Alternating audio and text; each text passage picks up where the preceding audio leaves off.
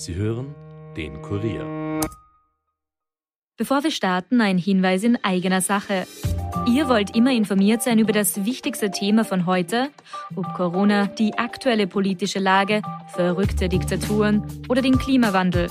Wir fragen nach, Experten liefern die Antworten.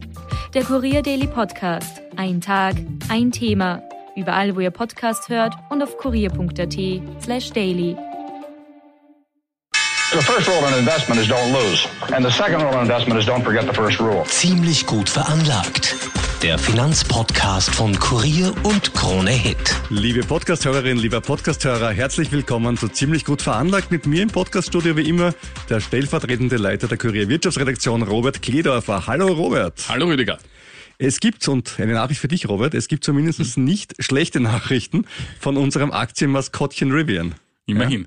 Ja. Warren Buffett, haben wir gerade gehört, der geht auf Shoppingtrip. Was er für Schnäppchen entdeckt hat, schauen wir uns heute an. Als Vermieter, wie du ja weißt, kann man sich seine Mieter nicht immer aussuchen. Äh, wie würdest du Joe Biden als Mieter finden? Naja, da hätte ich, müsste mir bald wahrscheinlich einen Nachfolger suchen, ne, angesichts seines Alters. Könnte sein, aber immerhin kriegst du 10% Dividendenrendite, wenn du ihn vermietest. Wie das funktioniert, schauen wir uns heute okay. auch noch an. Und diese Woche der große Horror am Bitcoin, The Merge. Ja, das klingt fast wie The Purge, ja. Uh. Aber The Merge ist die große Umstellung bei Ethereum und immer die Woche, dann schauen wir auch noch genauer hin. Gerne, ja. Wir reden dann auch noch über Zinsen, Inflation und VW, aber es kann ja nicht ohne dem gehen, nämlich unserem aktuellen Thema Nummer eins. Wien Energie. Genau. genau. Und die hohen Energiepreise sehen wir uns dann auch in Folge noch an. Aber Wien Energie. Rüdiger, wir haben ja viel darüber gesprochen.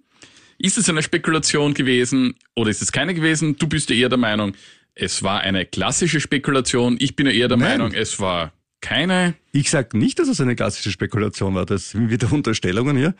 äh, nein, ich sage, definieren wir mal das Wort Spekulation. Ja? Oh, jetzt sind wir wieder bei dem Thema. Und Spekulation bedeutet ein Geschäft, das das Risiko erhöht. Ja. So. Und damit kommen wir zur Frage, ist es okay zu sagen, ich habe lauter Zukunftsgeschäfte, sogenannte Futures laufen, aus guten Gründen, aus nicht spekulativen Gründen, die mein Risiko erhöhen und sage, na ja, das Risiko war schon hoch, aber bitte spekuliert habe ich nicht, ich bin moralisch der Gute.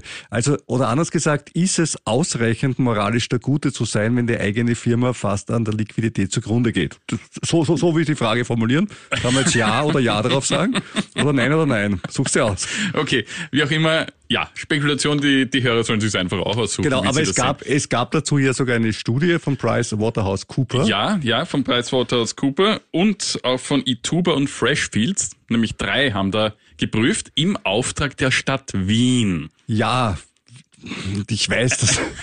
ja, dann ja. reden wir nachher drüber. Kommen wir zu dem Ergebnis dieser Studie, die nämlich ganz plötzlich nämlich schon zu Ergebnissen gekommen ist. Schon nach drei Tagen gab es jetzt da Ergebnisse. Ja gut, die durften aber auch in die Bücher reinschauen. Und ja, nicht. da gebe ich dir recht, aber trotzdem... das ist schon ein Vorteil. Ja, also bevor wir jetzt diese Studie hinterfragen, möchten wir mal zum Ergebnis kommen der Studie.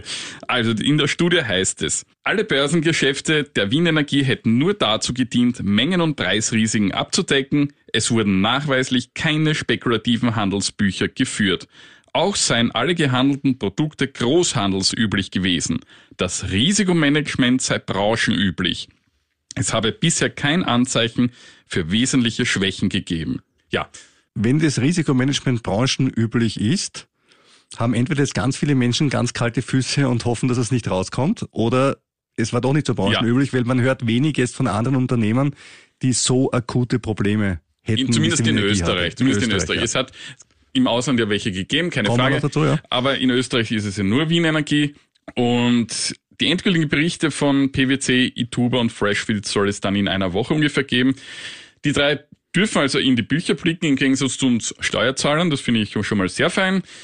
Und ja, jetzt haben wir das ja schon mal kurz angerissen. Jetzt nochmal, die Stadt beauftragt drei Prüfer und die kommen in Windeseile drauf, dass eh alles korrekt lief und es keinen Grund zur Aufregung gäbe. Ich habe ja selbst immer ein Problem mit solchen Gutachten, weil böse Zungen sprechen ja da gerne bei so etwas wie Gefälligkeitsgutachten, weil wer zahlt, schafft an, kennt man ja. Zumal einer der drei Prüfer ja durchaus ein gewisses Naheverhältnis zur SPÖ Wien hat und da öfters Aufträge bekommt. Was Spekulation betrifft, ja, ich sehe es ja auch so, dass das keine war, aber Das Risiko- und Liquiditätsmanagement halte ich für fahrlässig und das sehen auch andere in der Branche so, wenn man sich umhört. Ja, ich teile da deine Meinung komplett, das Liquiditätsmanagement äh, als branchenüblich zu bezeichnen nach dieser Aktion, dass ich am Freitag draufkomme und dass ich am Montag 1,7 Milliarden äh, Euro brauche auf die Gache. Jo, also mag sein, dass das branchenüblich ist. Die Frage ist ja trotzdem, ist das richtig, es so zu machen? Und mich stört ja diese moralische Überhöhung zu sagen, na, also da haben wir Pech gehabt, das war kein Spekulationsgeschäft, weil Spekulation, das wäre schlimm. Also diese politische Geschichte zu sagen, Spekulation ist gleich böse, Kerngeschäft ist gleich gut, Liquidität, ja, wurscht, haben wir halt ein Pech gehabt. Das ist so die Diskussion, wie sie jetzt rennt. Es und das halte ich für falsch. Ja, es passt einfach nicht zusammen, weil, weil wenn es keine Spekulation gewesen wäre, hätte man ja nicht so ein großes potenzielles Risiko dann eingefahren. Also ich weiß schon, dass das jetzt branchenüblich ist. Ja, und, und somit sehe ich auch nicht als Spekulation. Aber nur dann zu behaupten, es ist keine Spekulation, aber es ist trotzdem spekulativ. Und ich ja. meine, das ist jetzt eine Idealreiterei, aber ich halte es für wichtig. Denn wenn ich heute sage, ich verkaufe dir in drei Monaten oder was an Strom, dann muss ich selber wissen, was für Risiko ich damit eingehe. Vor allem dann, wenn ich jeden Tag mit dem tagesaktuellen Strompreis mehr oder weniger ähm, diese Garantieleistungen hinterlegen muss. Und also, ich sehe das ja. Ich sehe das ja, dass diese Garantieleistung immer steigt und steigt und steigt. Es muss mir doch auffallen, dass das sich irgendwann nicht ausgehen könnte. Also das verstehe ich überhaupt nicht, wenn man hier nach einer kurzen Prüfung hier so einen Persilschein schon ausstellen kann. Ja, ich weiß, ich verstehe es eigentlich schon. Lass ja, hey, ich finde trotzdem, man hätte das Risiko im Kerngeschäft absichern können und sogar müssen. Und dass man das nicht getan hat oder jetzt auch nicht einmal darüber redet, dass man das hätte tun können, das finde ich schlecht, weil ich finde es einfach von einer Fehlerkultur her nicht optimal zu sagen, ich habe da ein Riesenproblem gehabt und sage nachher, es war eh alles super. Ja, ich werfe ja niemandem vor, dass er absichtlich was falsch gemacht Nein, das, hat, dass er spekuliert hat. Und das, das alles nicht. Aber ich sage nur, man muss doch jetzt einfach einen Schritt zurücktreten und sagen, hey, das ist nicht gut gelaufen. Wie können wir es in Zukunft besser machen? Wie können wir uns absichern? Was ist uns Absicherung wert? Und darauf würde ich gerne noch ein bisschen näher eingehen. Ja, da kommen wir dann gleich dazu. Was man besser hätte machen können, da sagte die Stadt Wien die ganze Zeit einen Schutzschirm spannen. Blöderweise brauchte nur die Stadt Wien oder beziehungsweise Wien Energie diesen Schutzschirm. Ja, in, also, in Österreich. Also ja, jetzt sind wir wieder bei Österreich. Norwegen schaut es ein bisschen anders ja, aus und so Aber weiter. Wir reden hier von Österreich und deswegen ist es aus meiner Sicht jetzt nicht ganz so klar. Jedenfalls kommen wir auf diesen Schutzschirm zu sprechen. Laut Eurelektrik, dem EU-Verband der Stromwirtschaft, ist Wien Energie kein Einzelfall. Laut dem Stromparameter von Eurelectric stiegen die Strompreise auf dem Großhandelsmarkt zwischen Januar 2021 und August 2022 aufgrund des sinkenden Gasangebots um 532 Prozent. Ja, das führt klarerweise zu einem proportionalen Anstieg des Bedarfs an Sicherheiten, also einen noch nie dagewesenen Liquiditätsdruck, wie Eurelectric äh, sagt. Und jetzt wird die EU aktiv. Es gibt zwar weiterhin keinen gemeinsamen Gaseinkauf und es kommt aber auch weiterhin zu keiner Entkoppelung von Strom- und Gaspreis. Aber jetzt kommt es auf EU-Ebene zu einer Übergewinnsteuer bei Energiekonzernen. Ihr kennt unsere Meinung dazu. Finden wir nicht gut, aber dennoch abgeschöpft werden demnach die Gewinne von Wind, Sonne, Wasserkraft, Geothermie, Atomkraft, Kohle, Biomasse und so weiter. Also alle Gewinne, die de facto von dem hohen Gaspreis profitieren, weil das sich ja das alles nach dem Gaspreis richtet. Und alle Gewinne, die über einem gewissen Betrag pro Megawattstunde liegen, sollen einkassiert und an bedürftige Haushalte und Unternehmen verteilt werden. Und Unternehmen, die auf Basis fossiler Energieträger arbeiten, wie etwa die OMV, sollen künftig millionenschwere Solidarabgaben leisten. Beide Maßnahmen sollen zeitlich begrenzt sein. Ja, also bald alles Friede, Freude, Eierkuchen am Energiemarkt. Das glaube ich überhaupt nicht. Und vor allem für einen Eierkuchen brauchst du auch Energie, also muss man aufpassen in Zeiten okay. wie diesen. Ja. Friede und Frieden ist sowieso schön und Freude haben wir eh gerne. Ja, ich finde es spannend, dass du sagst, dass die Strompreise nicht mehr vom Gaspreis entkoppelt werden sollten. Da hatten wir letzte Woche die Meldung von der Financial Times drin, äh, die gesagt hat, äh, es soll eine Obergrenze geben für Strom aus Nicht-Gasquelle sozusagen, ja, also für Strom aus Erneuerbaren oder aus Kernkraft die dann so festgelegt wurde, dass die Energiekonzerne gejubelt haben und die Aktienkurse auch des Verbunds ja letzte Woche gestiegen sind. Ist das jetzt völlig vom Tisch? Also diese Entkoppelung ist vom Tisch. Ja, es war Österreich dafür, Deutschland dafür, aber der Rest war dagegen, weil man nicht zu sehr in den Markt eingreifen will. Und da bin ich ein bisschen verblüfft, weil wenn ich eine Übergewinnsteuer beschließe, dann greife ich auch in den Markt ein. Aber ja. Muss ich jetzt nicht ganz verstehen. Naja gut, ich greife nicht in den Markt ein, ich greife in die Gewinne ein, die am Markt erzielt werden. Es ist nicht, also der, der Habeck hat das gestern... Eingriff, aber zumindest ein indirekter. Der Habeck hat das gestern beim Bund der Industrie äh, in Deutschland versucht zu erklären. Es oh. blieb beim Versuch, wie bei hm. Habeck halt. Nein, würde ich in dem Fall nicht sagen. Also ich habe zumindest verstanden. Also die Idee ist, wenn ich schon den Preis nicht regeln kann, was das Vernünftigere wäre, also auch er wollte, wollte ja, so wie die Österreicher, auch die Entkoppelung, wie du gesagt hast. Wenn die Entkoppelung nicht geht, dann ist das zweit- oder drittbeste, das man machen kann, dann die Übergewinnsteuer. Ja, aber man muss doch von, vom Boden her ansetzen, bei den Wurzeln das Problem ansetzen, bei den Wurzeln des Problems ansetzen und nicht, nicht dann am Ende des, quasi auf den, auf den Blättern im, im Baumdach. Ja, ja, aber wenn du das nicht kannst, ja, weil du es politisch nicht durchkriegst in der EU, dann musst du manchmal die zweite oder drittbeste Lösung da gebe ich dir Recht, Das ist leider so. Das ja, ist Realpolitik. Warum macht, warum macht man das nicht ja, dann richtig? Frag diejenigen, die dagegen waren. Da wirst du ein paar Gründe finden. Ja. ja. Eben. Ist so, ja. Das ist ja okay. Also ich meine. Ich finde das nicht okay. Na, okay, also deine, dein Zugang ist also der, wenn du das Beste nicht machen kannst, machst du gar nichts. Nein, ist es nicht. Also aber das kannst du auch machen. Aber ich finde es nicht okay, dass man das Beste nicht macht.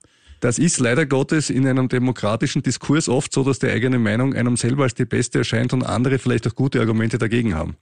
Ja, aber wenn man es nicht mal versucht.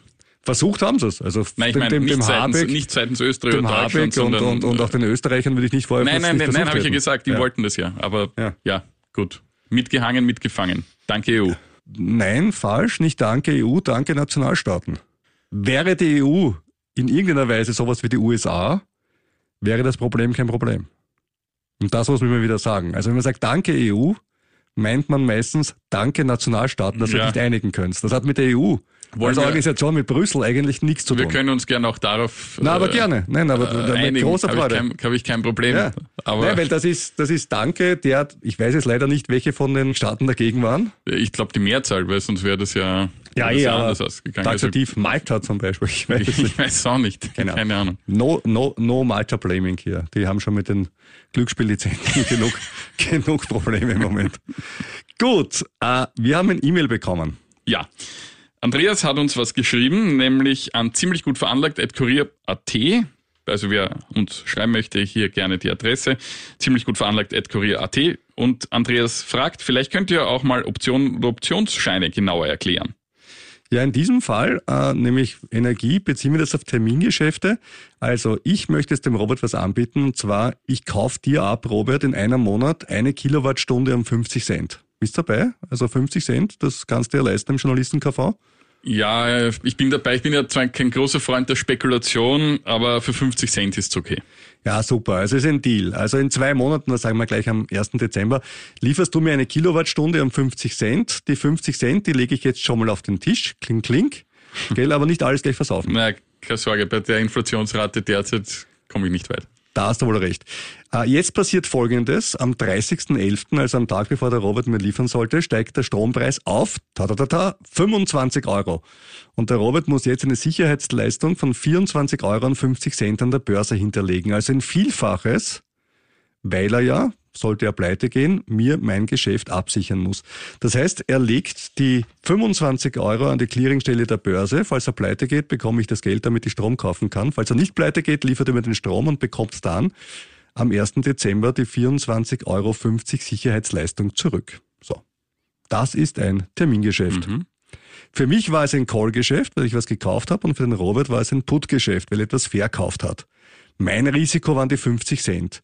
Weil sollte der Strompreis aus unerfindlichen Gründen am 1.12. auf 0 Cent fallen, ich glaube jetzt auch nicht, habe ich mir einen Strom um 50 Cent gekauft, werde ihn aber nicht wieder um 50 Cent los, sondern der Strompreis ist null, das heißt, ich verliere mein eingesetztes Kapital. Das klingt zwar viel, alles, ja, zu verlieren klingt viel, aber es geht schlimmer. Der Robert hat ja auch mit 50 Cent begonnen und hat am Ende des Tages ein unlimitiertes Risiko. In dem Fall waren es die 24,50 Euro, das 49-fache des ursprünglichen Werts. Denn bei einem Put-Geschäft ist das Risiko de facto unlimitiert. Der Wert von Rohstoffen, Aktien und so weiter kann ja praktisch auf Null fallen. Es gab eine kurze Zeit, da war das Öl negativ, aber das war eine super Ausnahmesituation. Aber theoretisch kann natürlich der Wert von Rohstoffaktien und so weiter beliebig hochsteigen. Und das macht die Sache so gefährlich. Und deswegen der Robert, obwohl er gesagt hat, ich kann mir diese 50 Cent leisten, auf einmal hat er 25 Euro. Und was ähnliches im größeren Maßstab ist der Wien Energie passiert. Und jetzt kommen wir zur Frage, wie kann man sich vor sowas absichern? Und jetzt macht der Robert ganz was Tolles. Der Robert kauft sich selbst das Recht, um, sagen wir, einen Euro Strom einkaufen zu können. Und zwar für den Tag, an dem er liefern muss. Kaufen tut er dieses Recht jetzt, zum Zeitpunkt, wo wir unseren Deal machen. Ein Recht für einen künftigen Kauf nennt man eine Option. Und da der Strom derzeit 50 Cent kostet, bekommt er dieses Recht recht günstig, weil man denkt sich, ja, das für das doppelte Zahlen vom jetzigen Marktwert ist ja voll unwahrscheinlich. Er kriegt das um 5 Cent, dieses Recht. Ja. Und jetzt tritt das Unwahrscheinliche ein und der Preis explodiert von 50 Cent auf 25 Euro. Und Robert freut sich, weil er rechtzeitig darauf geschaut hat, dass er etwas hat, wenn er es braucht, nämlich seine Option. Nämlich statt der 24,50, die er hinterlegen muss, könnte er jetzt theoretisch eine Option an der Börse hinterlegen, weil die ja auch im Wert gestiegen ist. Sie ist deswegen gestiegen, weil ja jeder weiß, naja, ich muss ja meinen Strom um dieses Geld kaufen. Das heißt, Robert hat diese Option, wenn er sie weitergibt, kann ich günstiger kaufen, deswegen steigt die Option im Wert. Die Börse sagt aber, na, die Option kannst du kalten, denn die Clearingstelle an der Börse will nur Cash. Aber er könnte die Optionsscheine als Sicherheit bei seiner Bank hinterlegen und die gibt ihm dann das Cash für die Clearingstelle. Sinkt der Strompreis, wird die Option weniger wert, die Bank bleibt trotzdem entspannt, denn dann bekommt Robert ja auch als Sicherheitsleistung von der Börse Geld zurück und gibt der Bank einen Teil der Kohle. Man kann also sagen, leichte Rechnung im Nachhinein, jetzt wissen wir, wie es ausgeht. Schauen wir uns einen umgekehrten Fall an. Der Strompreis bleibt gleich oder sinkt dann wird Robert seine Option nicht ausüben wollen. Wer kauft bei einem Strompreis von 50 Cent um einen Euro Strom ein? Aber sein Gegenüber wird darauf bestehen, die Option muss ausgeübt werden. Er zahlt somit 55 Cent, die er ohne Absicherung nicht gezahlt hätte. 5 Cent für die Option und 50 Cent für den zu teuren Strom. Und alle schimpfen nach über die Vergeudung. Mhm. Aber ich hätte mein Risiko ganz klar begrenzt. Das ist richtig, aber du siehst, wie schnell man in dem Vorwurf der Spekulation ja, natürlich, gelangt. Aber man und, muss und ich glaube, das wäre bei Wien Energie dann noch fataler gewesen. Ja, du hast vollkommen recht. Aber ich sehe das so wie eine Feuerversicherung für mein Haus. Jedes Monat, in dem mein Haus nicht abgebrannt ist, hätte ich mir die Versicherung sparen können. Ich, ich bin, ich bin, du, ich bin ganz bei dir. Aber wie gesagt, aus politischer Dimension her kannst du das nicht tun. Ja, ich glaube, da sollte man aus politischer Dimension mal den betriebswirtschaftlichen Sachverstand mal über die politische Dimension stellen und genau so eine Diskussion führen und sagen, welche Formen der Absicherungsgeschäfte sind zulässig, wenn ich selber so ein hohes Risk draußen habe. Es geht halt hier um das berühmte Low Probability High Impact Risk Management. Es ist was eingetreten, was ja unwahrscheinlich war, aber wenn es dann eintritt, eine extrem starke Wirkung hat. Und das ist ein Klassiker, wo ich mich vorher dagegen versichern kann, weil eben die Wahrscheinlichkeit zu gering ist. Würden Häuser jedes Monat abbrennen, könnte man sich keine Feuerversicherung leisten. Und deswegen tue ich mich eben schwer mit diesem Gutes gegangen, nichts ist geschehen. Das halt so vorherrscht jetzt. Ja, man muss sich halt diese Absicherungen auch immer leisten können. Wer dies nicht kann oder den Überblick verliert, sollte es lieber sein lassen, ist meine Meinung. Kommen wir mal zu etwas ganz anderem wieder, nämlich dem Euro-Dollar-Kurs. Wie schon im letzten Podcast gesagt, erwarte ich mir von der Zinsanhebung der EZB nicht viel, was dieses Währungsverhältnis betrifft. Und Aber im Moment sind wir ein bisschen über dem Dollar. Heute in der Früh sind wir wieder unterhalb. Sind wir wieder runtergefahren? Ich habe, ja, man muss jetzt im Moment, muss man wirklich jede Sekunde nachschauen. Ja, es ist ja. Wahnsinn. Ja, also der Euro sprang nach dieser Anhebung natürlich über die Parität drüber bis auf 1,01 und jetzt von zuvor 0,99 und jetzt sind wir wieder bei 0,99 angelangt. Und ich glaube, das wird jetzt auch nicht viel besser werden, denn nächste Woche tagte die Fed, die US-Notenbank und da wird eine große Zinsanhebung erwartet, nämlich so groß wie jetzt bei der EZB 0,75. Und Zinsanhebungen sind ja immer dann interessant für die Währungsverschiebungen. Und dann wird natürlich viel Kapital wahrscheinlich wieder in die USA fließen und das wird dem Dollar dann wieder zu einer Stärke verhelfen. Da bin ich gespannt, ob es dann bei 0,99 bleibt oder 0,97 oder sogar so wird. Also hm. Spannend auch, ob die EZB dann wieder nachzieht entsprechend. Das also, wird ja auch schwierig, weil die Italiener krachen ja schon also ein bisschen, wenn noch, man sich die ja. Rendite italienischer Anleihen ansieht, das ist ja kein schönes Zeichen. Also nochmal 0,75 glaube ich jetzt mal, glaube ich jetzt mal nicht, aber ja, es wird, wird auch interessant, wie es mit den Inflationsraten weitergeht. Deutschland ist sehr hoch, USA ist zwar zurückgegangen jetzt im August, aber höher noch immer als erwartet. Also ja, ja, wir kommen langsam in den Bereich rein. In den USA ist die Inflation ja früher gestiegen als in Europa, ja. wo die Vergleichswerte dann auch schon höher sind. Also das hilft der Statistik natürlich auch ein bisschen. Ja, also es wird interessant. An dieser Stelle wie immer ein Disclaimer. Äh, wenn wir in einem Podcast über Aktien, Anleihen, Gold und Kryptos reden, was wir gleich machen werden, dann sind das keine Kaufempfehlungen. Informier dich bitte immer umfassend, bevor du eine finanzielle Entscheidung triffst. Wir haften für unsere finanziellen Entscheidungen, auch für Rivian und du haftest für deine. Wenn wir Aktien oder andere Produkte, über die wir sprechen, selbst besitzen, dann sagen wir es dazu. Manchmal sind wir stolz drauf, oft auch nicht. Wie zum Beispiel bei VW, die haben wir nämlich beide. Und da gibt es was Neues von den Analysten von HSBC, der Hong Kong Shanghai Banking Corporation. Die haben in Hongkong ein wunderschönes Gebäude, kennst du das? Von Norman Foster designt. War schon lange nicht mehr dort. Ist sehr schön. Da steht aber auch schon seit 30 Jahren dort, also insoweit hast du eine faire Chance gehabt. aber zurück zur VW. HSBC empfiehlt die Vorzugsaktien zum Kauf. Vorzug bedeutet bei VW, du kriegst eine Dividende, aber kein Stimmrecht, was okay ist, weil du könntest jetzt eh nicht wahnsinnig stark die Konzernstrategie. Ich finde, ihr solltet einfach schönere Autos bauen. Okay. Nein, also spielt's eh nicht, also deswegen Vorzugsaktie. Äh, Kursziel ist zwar gesenkt, aber noch immer 188 Euro. Das wären über 20 Prozent zum jetzigen Kurs. Und warum äh, sieht das HSBC so? Sie glauben zwar, dass der Porsche-Verkauf an der Börse weniger einbringt als erwartet, nämlich um 30 bis 35 Milliarden weniger. Das ist aber ganz schön viel. Das ist viel, weil äh, die anderen rechnen mit 80 und die rechnen ja. mit 40. Ja. Denn, und warum glaubt er das? Äh, man weiß nicht so sicher, ob Porsche dann wirklich so eigenständig ist. Das Vorbild ist ja immer die Ferrari-Abspaltung von Fiat, die ja unglaublich mhm. gut funktioniert hat. Jetzt ist es aber so, dass die Kerneigentümer durch in jedem Fall die Familien Porsche und PX sind, wie wir alle wissen. Und ob du dann wirklich als Management so super unabhängig bist vom anderen Konzern, wenn beide Konzerne zufälligerweise die gleichen Familien als Eigentümer hat, da ist man halt ein bisschen hm, skeptisch und das könnte natürlich dann auch den Börsenwert äh, drücken. Die Ergebnisprognose von VW hält er auch für zu hoch, aber wie gesagt, im Großen und Ganzen trotzdem ein Bei mit einem staatlichen Kursziel. Fein, ja. Übrigens, auf unsere Hörer ist Verlass. Wir wollten ja letzte Woche wissen, gibt es in Deutschland noch den Soli? Florian hat uns dazu geschrieben. Hallo, ich bin gebürtiger Niederösterreicher und wohne und arbeite seit fünf Jahren in Deutschland und kann euch daher eure Frage zum Soli gerne beantworten. Ja, wir zahlen in Deutschland immer noch einen Solidaritätszuschlag. Macht weiter so mit eurem Podcast. Es ist sehr lehrreich und sehr unterhaltsam. Ja, danke für die Info und danke vor allem auch fürs Lob. Äh, auch bei den Dividenden gibt es in Deutschland einen Soli. Da gab es noch einen kleinen 1,8 Prozent oder was dazu.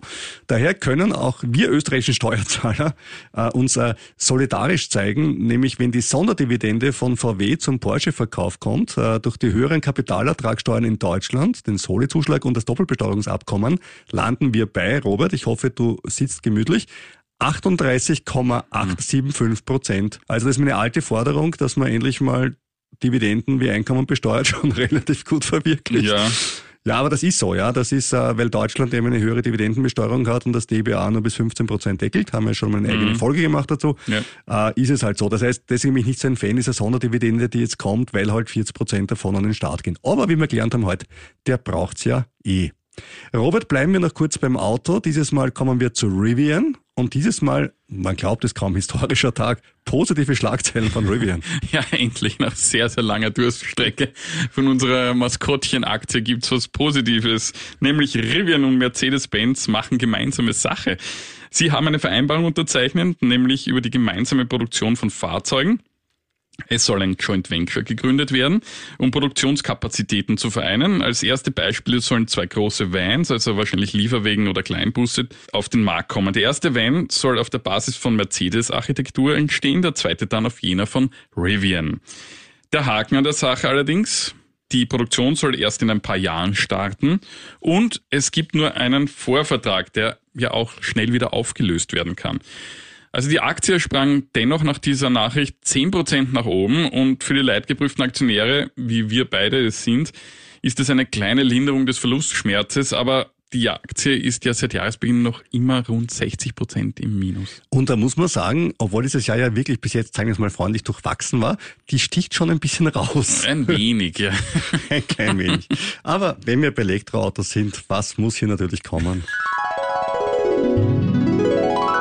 Unser Elon Musk Weekly. Zuerst mal eine Warnung für alle Tesla-Fahrer. Es gibt einen Rückruf von 200.000 Fahrzeugen weltweit wegen thermischer Probleme. Ja, ist deiner auch dabei?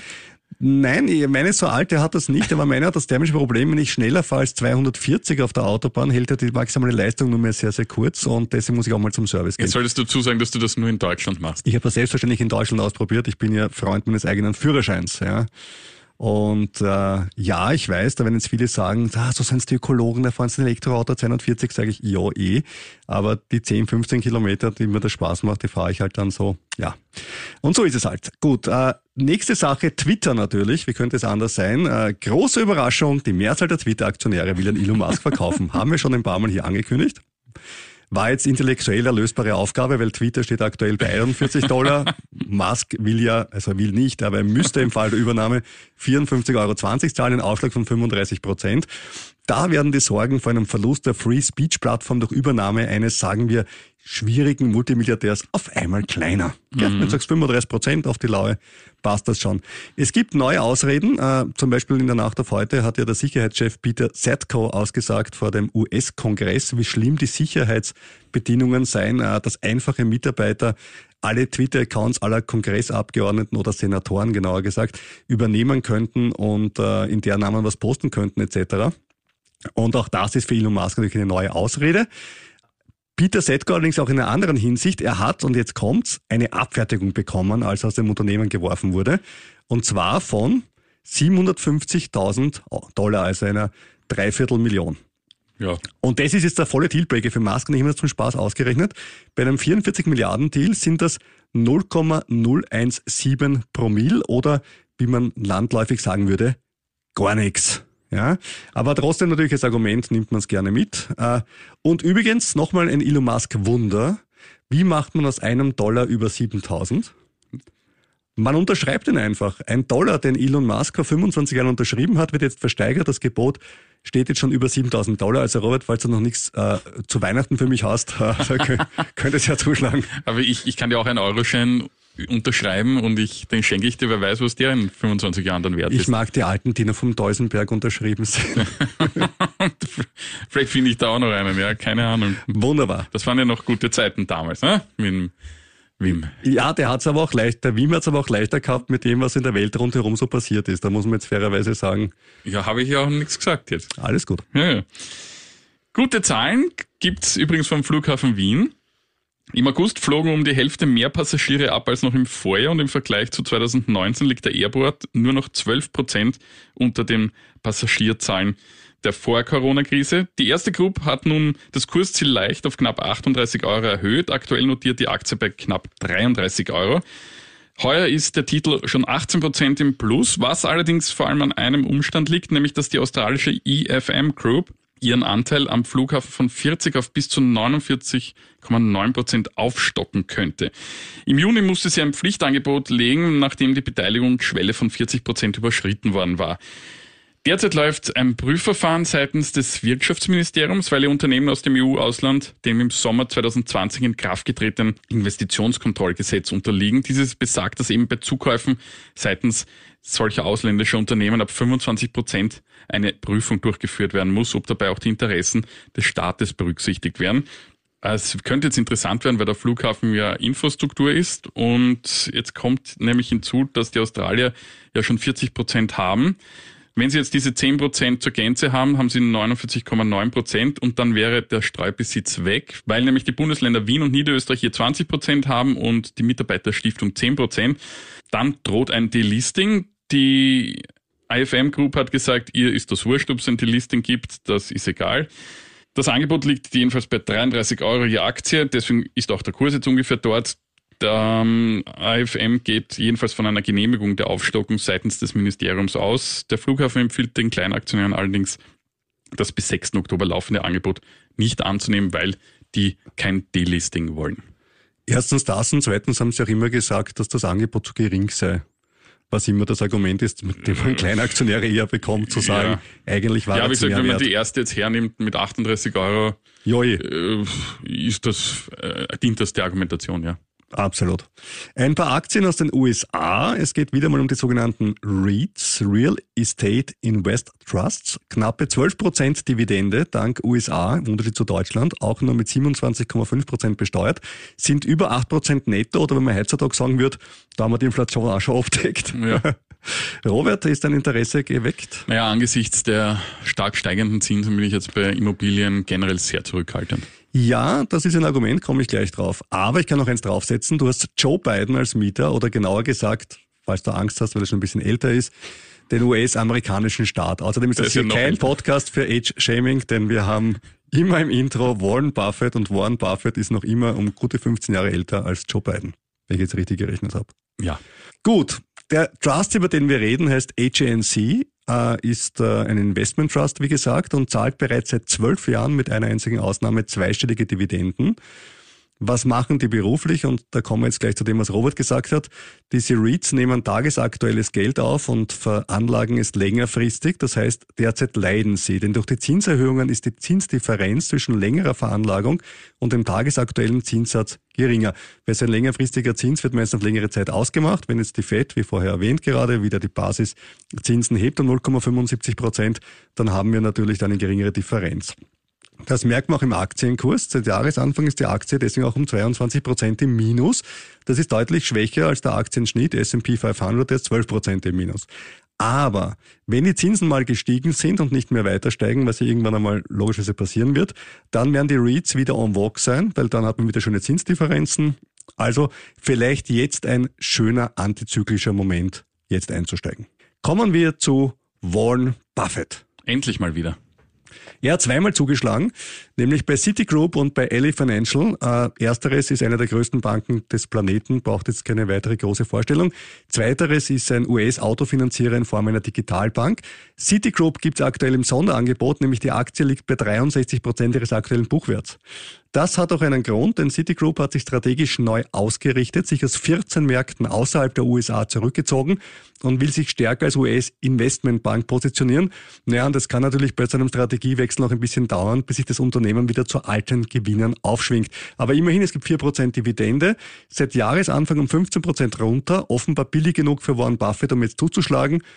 Ellie Financial im Gegensatz ist um 30 Prozent gefallen, auf der Plusseite 3,4 Prozent Dividende und die Aktie liegt jetzt beim Buchwert. Und das ist ja typischer Buffett, der also wirklich oft sagt, was ist der innere Wert des Unternehmens? Das schaue ich mir an, Kurzentwicklungen und so weiter sind mir egal. Vielleicht kurz deswegen die Erklärung, was ist der Buchwert? Das ist der Wert, wenn ich mir das Unternehmen jetzt in der Sekunde ansehe und die Zukunft außer Acht lasse. Der Markt ist für die Zukunft, also dieser beiden Unternehmen, offenbar pessimistischer als Buffett. Aber Buffett hat oft bewiesen, dass er den richtigen Riecher hat und Unternehmen zur richtigen Zeit kauft. Also schauen wir mal. Mhm. Und Buffett kauft ja auch lieber in den USA als in Europa und das hat mehrere Gründe. Einer davon, die US-Unternehmen sind einfach profitabler. Jetzt hat das Handelsblatt äh, ausgerechnet, Apple, Microsoft und Alphabet dürften heuer netto umgerechnet etwa 245 Milliarden Dollar verdienen, doppelt so viel wie alle 40 DAX-Konzerne zusammen. Mit umgerechnet 1,6 Billionen Euro dürften die 500 größten US-Konzerne in diesem Jahr gut 60 Prozent mehr verdienen als die Europäer. Die Gründe, sie sind krisenresistent und profitieren vom Tech-Sektor, der auch andere Branchen pusht da, da muss ich ein kurzes ironisches Lachen einstreuen, dass der Tech-Sektor andere Branchen pusht, ist mir in meinem Portfolio dieses Jahr noch nicht ganz so aufgefallen. Man darf halt vielleicht nicht vom Kurs alleine ausgehen. Genau, es gibt ja höhere Werte wie Umsätze und so weiter. Eben. Und deswegen glaube ich auch, dass der Tech-Sektor aktuell weiter runtergeprügelt ist, als es ihm eigentlich zusteht. Ist meine, ist meine Meinung. Kann durchaus sein. Will ich, will ich jetzt nicht groß widersprechen. Aber Rüdiger, kommst du drauf, wer heuer der Konzern mit dem größten Gewinn in Europa sein wird? Ja, ich muss ganz ehrlich sagen, ich habe geschummelt und habe nachgeschaut. es ist, äh, und das ist fast ein bisschen traurig und ich sage es nicht ungern, es ist die Gazprom. Ja, es ist die russische Gazprom, die hat oder die wird heuer den Gewinn auf rund 50 Milliarden Euro verdoppeln. Das ist natürlich den hohen Energiepreisen geschuldet. Ähm, es geht somit direkt an den Kreml und wo das Geld dann verwendet wird, wissen wir. Sehen wir am Abend in den Nachrichten. Und ja. Aber man kann ja die Aktie ohnehin derzeit nicht kaufen in Europa und das ist auch gut so. Richtig, nur wenn du die Aktie von Gazprom kaufst, bekommt Gazprom kein Geld. Wenn du das Erdgas von Gazprom kaufst, bekommt Gazprom Geld. Das ist der Unterschied. Ja, aber ich man kann es, Ich wollte es nochmal kurz festhalten. Man kann zumindest aber nicht auf diese Gewinne spekulieren und dann. Ich würde mit Freuden auf Gazprom-Gewinne spekulieren und das Geld spenden, so wie bei unserer bis jetzt Natürlich. etwas missglückten äh, Rüstungs-ETF-Geschichte. Aber wer macht das noch außer uns? Weiß ich nicht. Wenn es viele Leute machen, ist es cool. Ich bin, wir machen einen Thread auf Reddit. Äh, okay. Ja, macht, macht Gazprom zu ukrainischer Nahrung oder was auch immer. Ja, warum denn nicht? Gut, Ethereum haben wir auch noch die Woche. Das ist die Woche nicht besonders spannend, denn genau jetzt in dieser Woche findet die technische Umstellung statt. Wir haben ja letzte Woche schon drüber gesprochen. Äh, Stichwort Energieverbrauch senken, Transaktionen schneller und billiger machen. Kann sein, dass der Ethereum-Handel kurz ausgesetzt wird, also nicht in Panik verfallen, sollte das passieren. Ethereum zu Bitcoin ist letzte Woche um 10% gefallen. Ob das die Sorge vor der Umstellung war, weiß ich nicht. Seit Anfang Sommer ist jedenfalls Ethereum zum Bitcoin noch immer um 40% im Plus. Spannend. Ja, das war's dann wieder für dieses Mal. Wer uns schreiben möchte, bitte an ziemlich gut veranlagt at kurier.at. Wir freuen uns über jedes E-Mail, über jedes Lob, über jede Kritik, vor allem aber über jede Frage von euch, weil wir sind einfach selbst dann neugierig, diese dann zu beantworten und das macht uns und euch schlauer. Also wenn jemand bei der Wien Energie an den Robert eine Frage hätte, wie man das Problem vermeiden kann, würde er sofort sagen, naja. Oder, oder vielleicht der uns das Handelsbuch zumailt, das wäre auch interessant. Ja, genau. Wenn man so viel fürs Orderbook der Wien Energie bei sich zu Hause liegen hat, einfach mailen an ziemlich gut veranlagt at kurier.at. Man kann es mir auch gerne per Post schicken an den Leopold-Unger-Platz in 1190 Wien. Und vorher bitte alle Fingerabdrücke abwischen, damit nichts sein kann. Genau. Ja, dann hören wir uns natürlich nächste Woche wieder. Dann sind wir vielleicht reicher. Aber ziemlich sicher weiser.